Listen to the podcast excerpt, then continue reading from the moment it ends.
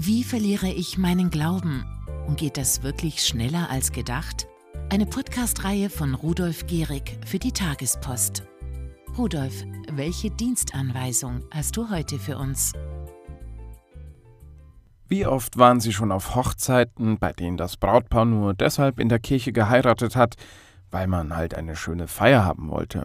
Oder bei einer Taufe, bei der Sie den Eindruck hatten, es juckt die Eltern und den Taufpaten gar nicht, was sie da gerade versprechen. Die Kirche hat gefälligst stramm zu stehen, wenn jemand anklopft und einen Dienstleister für stimmungsvolle Partys braucht. Wie Sie Ihren Glauben verlieren, wenn Sie die Sakramente nur lange genug missbrauchen, darüber spreche ich heute in diesem Podcast für die katholische Wochenzeitung Die Tagespost.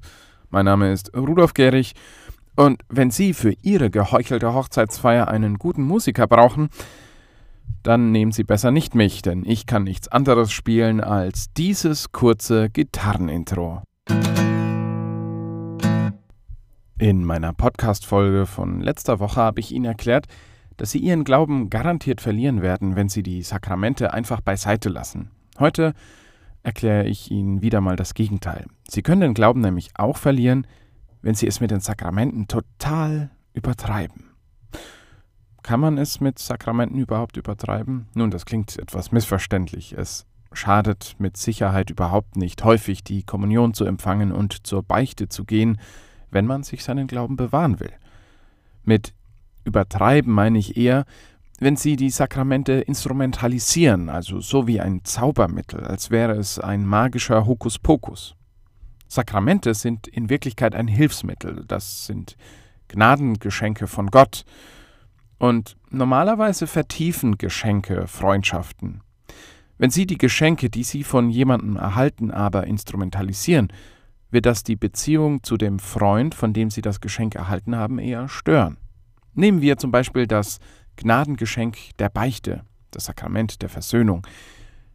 Die Idee ist, dass Gott mit diesem Sakrament eine Begegnung ermöglicht, in der ihnen jemand gegenüber sitzt, ganz physisch, und die Worte ausspricht, Deine Sünden sind dir vergeben. Gott braucht das nicht. Er kann ihnen auch so vergeben. Das Sakrament der Beichte ist eher wie eine Art Rückversicherung für sie, eine Bestärkung, ein TÜV-Gütesiegel, dass Gott ihnen wirklich vergeben hat, auch dann, wenn sie diese Vergebung nicht direkt fühlen. Jetzt können sie dieses Geschenk dankbar und demütig annehmen oder ignorieren oder sie missbrauchen es. Sündigen Sie nach der Beichte einfach weiterhin wild drauf los. Sie können ja eh wieder beichten.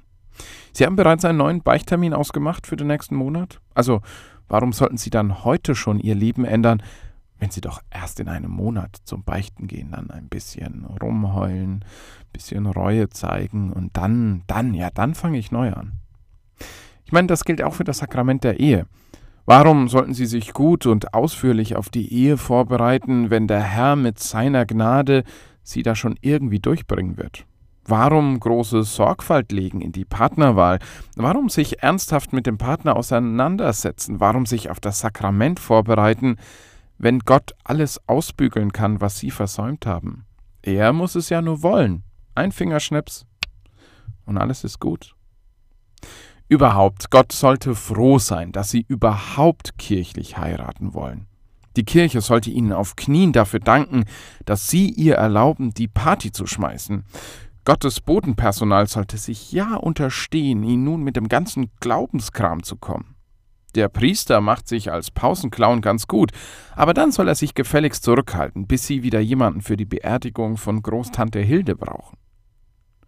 Wenn Sie Ihre Kinder zur Taufe, zur Erstkommunion, zur Firmung nur deshalb anmelden, weil Sie halt irgendwie dazugehören wollen und die Kirche Ihnen bitteschön ein stimmungsvolles Fest abzuliefern hat, dann sind Sie auf dem richtigen Weg, Ihren Bezug zu Gott zu verlieren.